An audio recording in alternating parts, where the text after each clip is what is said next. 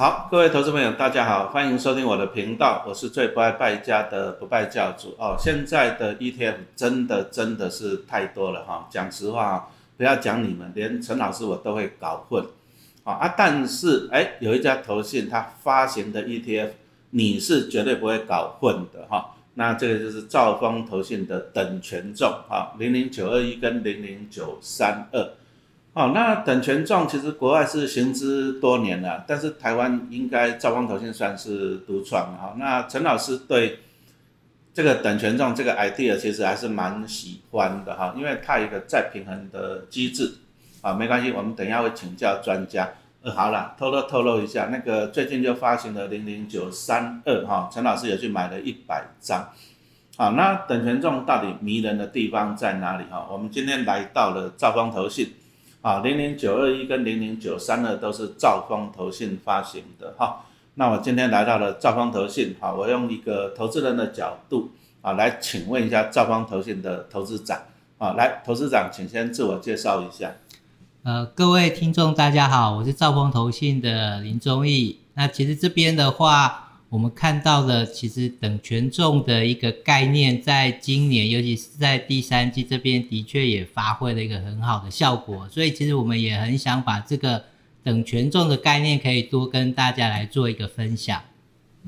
好，那什么叫做等权重啊？我们来举一个例子啊，你你如果说想到，因为 ETF 它就是持有一篮子的股票嘛，像零零五零就是五十只股票，那你可能一开始你会想，哎。那五十只就每一只两趴，那加起来不是就一百趴，刚刚好嘛，对不对？啊，但是不是的，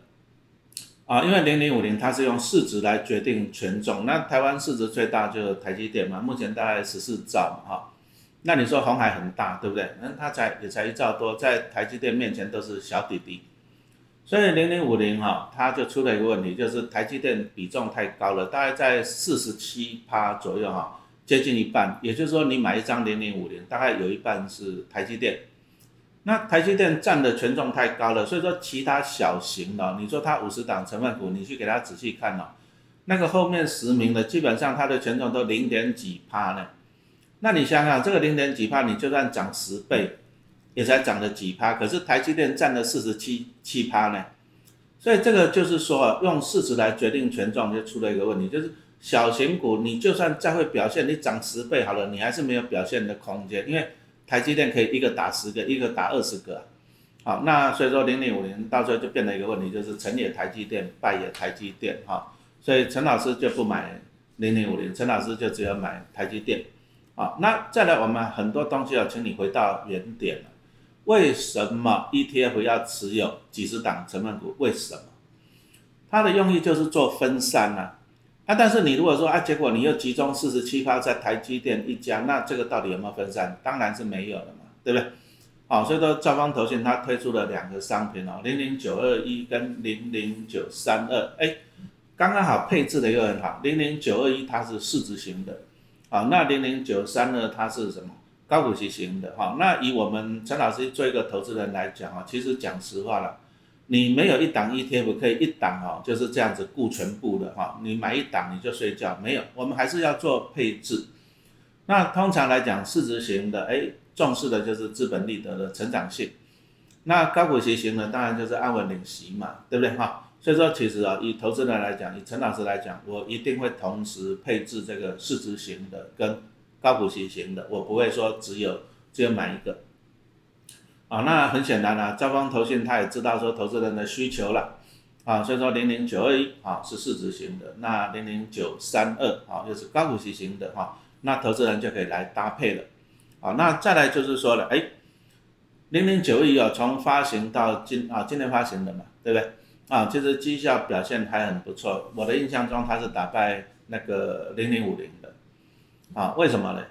因为零零五零它就有一半是台积电啊，那你看最近台积电又在衰啊，今年表现不好啊，是不是？所以零零五零啊里面台积电就变成它的拖油瓶，但是等权重是什么概念？等权重就是台积电的权重跟其他的股票的权重啊是一样的，所以说呢，它的好处就是说台积电你不会占太大的影响力啊，你一个就当拉拉队的拉垮其他二三十家。啊，那再来就是说呢，等权重的好处是说，它的其他的成分股都有表现的空间，它不会像零零五零，你去给它看一下那个权重一趴以下的，哇，那个大概十几二十档啊，你去上投信官网看一下你就知道了。那你想想看哦，如果说这些小型股其实也不小了，能够进零零五零权重的哈成分股的，大概成大概市值也都上千亿了，也也都是大企业，但是因为台积电太妖怪了。那你看看啊，它它它的权重一趴甚至一趴不到，所以就算它再怎么会涨，它也没有表现空间了，因为它的权重太小了哈。所以说啊，零零九二一哈，这个是国内第一档等权重的市值型的 ETF。等权重的概念就是大家都平平均了，那表示说怎样？哎，每一档好公司它都有表现的空间啊，不会怎样子站在台积电的阴影下面啊。其实陈老师还蛮认同这个概念的哈。那以今年来讲，大家都看到一些类股在轮动嘛，对不对？啊，那台积电反而不动，哎，那你从这里可以发现，哎，零零九二一它就是龙南瓜了台湾二十九个产业的龙头股，所以说它的龙头股都有表现的空间。那绩效打败零零五零，那当然是理所当然的事情嘛，哈。好，那我们首先我们就来。访问了一下这个兆方投信的投资长哈，那我们刚刚已经讲到了，今年发行的九二一啊，接下来已经打败了那个，其实打败了零零五零，我看也是打败了大盘了。为什么？因为大盘大概有二十八趴也是台积电啊，台积电只要不动，大盘就很难动，那零零五零更动不了。好，那所以说我们看一下零零九一今年的上市以来表现真的不错，好，那就证明了哈，等权重真的是很好。好，所以说我们就请投资长跟我们聊聊，等权重 ETF 能够稳定成长的关键在哪里？好，那其实我们会看到，刚刚呃在教主这边有帮我们介绍了一下等权重的一些优势嘛，所以其实整体来讲的话，这样台股经历了上半年的上涨跟第三季这边的一个比较震荡拉回的过程中，我们会看到其实等权重的一个魅力的确就发挥出来，也就是说我们会看到整体来讲。我们强调的是每一个产业，我们都会来做一个布局，而这些的布局，我们考虑的其实不只是每个产业的一个龙头，其实我们想要的是每个产业里面具代表性，而且是公司的营运体质。我们会考虑了它的一个获利面跟公司的一个盈余成长面，那同时考量下，其实选出来各个产业的一个绩优生来当代表。那同时这样，我们也可以掌握了在个股轮动的时候，不会受到。特别重的一个产业的一个影响，例如像刚刚有提到的，通常市值型的话，考虑的市值，像以台湾来讲的话，我们的半导体产业的权重相对会比较重一点。不过我们看到今年以来的一个涨幅来看的话，其实半导体的一个涨幅大概只有两成哦。其实今年以来各个产业表现比较好的，反而是在电呃电脑跟周边设备，其实它涨幅超过了一百个 percent。接下来是资讯服务跟电机、机械、电子零组件等，而在龙头等权重的各个产业可以涵盖的范围里面的话，我才有能力可以达到这些较好的一个产业的一个报酬，我才能够可以布局得到。所以这边其实我们可以看到这个效果，在第三季台股的一个震荡过程中，的确也显现出了一个很好的一个抗跌。那同时在整个报酬追涨上也是有一个不错的一个表现。好，那请问一下投资长，这个零零九二一哈，它既然是等权重哦，所以说它是有几档成分股，那每一档占几爬升哈？那再来再平衡机制又是什么？可不可以帮我们说明一下？那我们看到今年以来，刚刚有提到的，在整个电脑周边相关的设备，其实涨幅很大，所以其实我们的成分股里面的话，其实我们看到有些成分股的权重就由原先的三个 percent 提高到了大概五到六个 percent 以上。那这个相对来讲的话，其实个股有较高的一个获利的前提下，我们似乎也可以再由借由这个 rebalance，也就是说再平衡的这个机制，做到一个获利了结的一个动作。那同时在这个过程中，因为我们选的股票都是属于优质的这些龙头的一个股票，当我在做一个再平衡的时候，我就可以把获利相对较高的这些股票做一个停利的动作。同时，我可以借由再平衡的时候，将这段时间我们所谓的好的股票，但是它的股价可能是正处于在修正休息的时候，投资价值反而是逐渐浮现的过程中，我们借由这个再平衡，可以把它的权重在底部相对较为拉高，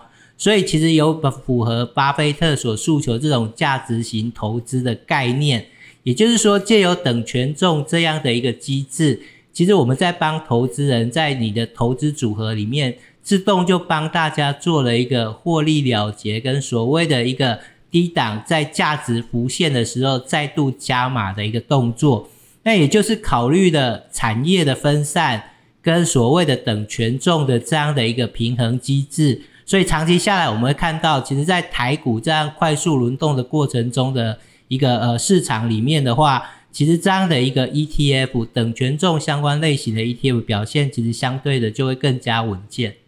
啊，老师补充一下，其实一像一般市值型的 ETF 来讲啊，它基本上就是挑大市值的，比如说像。像零零五零挑台湾市值前五十大的，它也不会说有什么再平衡。比如说台积电啊，它六八八它也是抱着，那跌到三百多它也不会去加码，也是抱着。啊，这个调整很少。但是等权重有个优点啊，比如说台积电在三百多的时候，哎，纳入了零零九亿的成分股，哎，那搞不好是三趴。那等到它涨到了六百多的时候，哎，搞不好变成五趴了。那它在再平衡的时候，就会把这个五趴卖到两趴，剩下三趴。啊，这个就是再平衡。所以说。你可以看到，它在高点，它是有一个获利了结的机制哦。那它卖掉了获利了结的钱粮，就去补到其他产业。那其他产业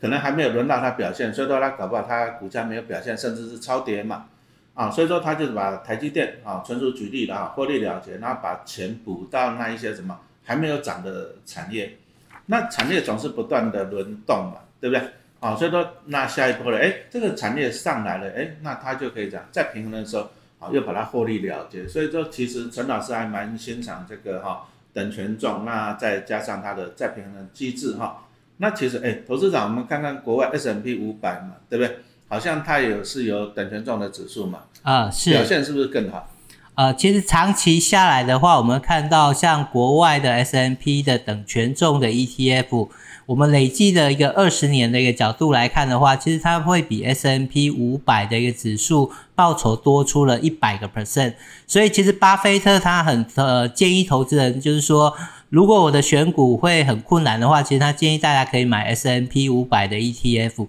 但是其实长期的一个投资下来的话，我们会却发现，比 S N P 五百 E T F 更加好的是在于 S N P 五百的等权重 E T F 的一个绩效。所以，其实借由这样的一个价值投资的一个概念来看的话，等权重的 ETF 更适合大家长期在做一个存股，或者说累积的。我们在一个财富管理的过程中，其实是一个很重要的一个关键的一个工具。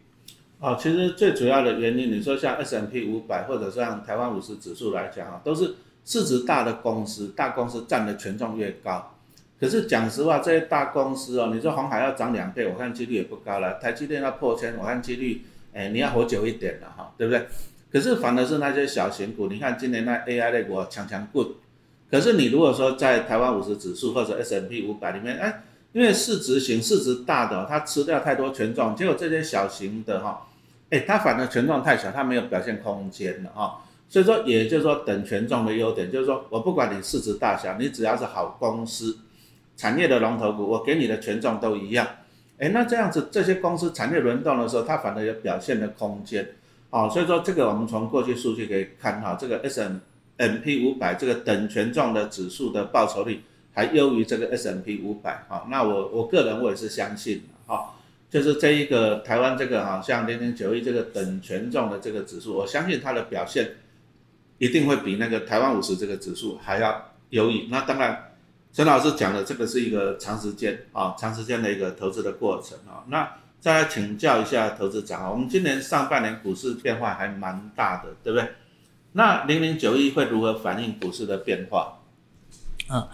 其实我们看到，其实今年上半年的话，其实在整个一个类股来讲的话，其实表现都非常的优异。尤其是我们看到，其实在整个一个重点不会放在单一的一个类股身上哦。所以在上半年，我们看到其实像九二一产业龙头等权重的这个类股里面的话，其实表现很好的，除了我刚刚有提到的半导体，或者说整个一个电脑周边设备相关的以外的话。其实我们还看到一个亮点哦，像在传统产业里面的话，汽车、机械、化工、造纸，其实它的报酬表现都相对不错。而在龙头等权重里面的话，也借由这一个机制，我们才有办法涵盖到这些台湾的这些呃隐形冠军、相对的产业冠军的这些股票哦。那在下半年的，在我们看到第三季，尤其是在七八九台股横盘整理，在做一个修正的过程中，我们看到等权重的一个概念，也就是说，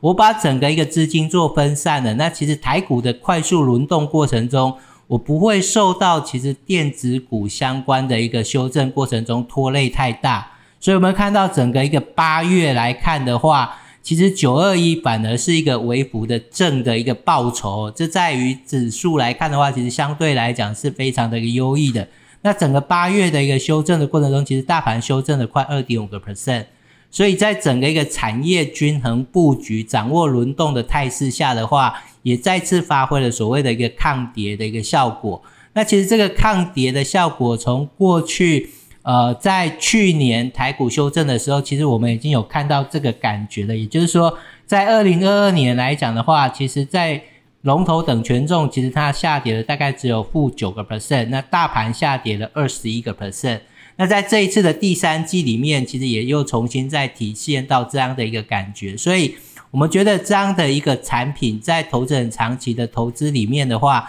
其实相对在整个一个抗跌的时候，其实是可以发挥效果，让投资人可以保持存股的时候，其实可以存的比较安心跟放心哦。然后那个零零九二一哈，它是市值型的 ETF，就是重点就是挑选大市值的公司。那通常呢，其实啊，像零零五零，它也是挑选市值前五十大的。我们可以看到它过去其实配息表现，说实话不怎么样，好，为什么？因为台积电就占了它快一半嘛，那台积电配息很少嘛，哈，所以一般的通常大家的想法都是，哎，市值型的其实啊配息啊，殖利率是比较低的，哎，结果没有想到这个零零九二一哦，最近两次配息表现很好，那当然我相信等权重还是功不可没了哈，因为它就是降低台积电的影响。啊，那最近这一次又配的比前一次还要高，啊，所以说我们来请教一下投资长，我们看最近这样年化高达八点六八，哎，这个这个都比一般那个高股息还要高了哈，所以我们来请教一下哈，就是说第一个九亿它是怎么配息，是半年配的还是季配的哈？这第一个，那重点还是一句话了，为什么可以配得这么好？嗯。好，那其实配息这个一个来源的话，其实我们会看到，其实，在各个产业里面，台股各个产业龙头产业里面的话，其实都有很多很多很好的一个高股息的股票。所以，其实我们在整个一个筛选的过程中的话，借由龙头股这边，我们也可以把这些所谓高股息的这些股票，其实也隐含着在这个 ETF 里面哦。所以在整个一个配息上的话，借由成分股本身的一个高配息的一个成分股，再加上再平衡等权重的这样的一个机制，所以其实我们就可以在每年上，如果有一个好的一个配息的一个来源的话，我们就可以给提供投资人一个好的一个配息。那另外在整个一个过程中，我们会发现整体来讲的话，借由每半年所谓的一个再平衡这样的一个机制，其实我们刚好也可以涵盖到。台股的一个配息的一个整个旺季，那另外在整个旺季除了可以涵盖到以外的话，其实在这个等权重的一个再平衡机制下，也可以比较好的一个吸收来源提供给投资人。那这也是其实这今年以来的话，其实我们看到为什么这类型的 ETF 可以配出比较好的一个配息来源的一个主要原因。哦，那我们也很感谢这个哈，投资长跟大家讲解的零零九一跟讲解的等权重的概念哈。那招方投信呢，就是乘胜追击的哈，又推出了一档这个高股息的零零九三二哈。那陈老师有一百张零零九三二，好，那当然我也是认同他这个概念啊，等权重啦，高股息哈这个概念。好，那今天时间到了，我们就是等到下一集好，那我们继续再来跟大家分享一下。好，零零九三二，好，那甚至你到底是要买零零九二一，还是买零零九三二，还是怎样，通通都买，好，那要怎么样的配置呢？好，好，没关系，我们在下一集来跟大家分享。好，谢谢大家的收听，谢谢大家。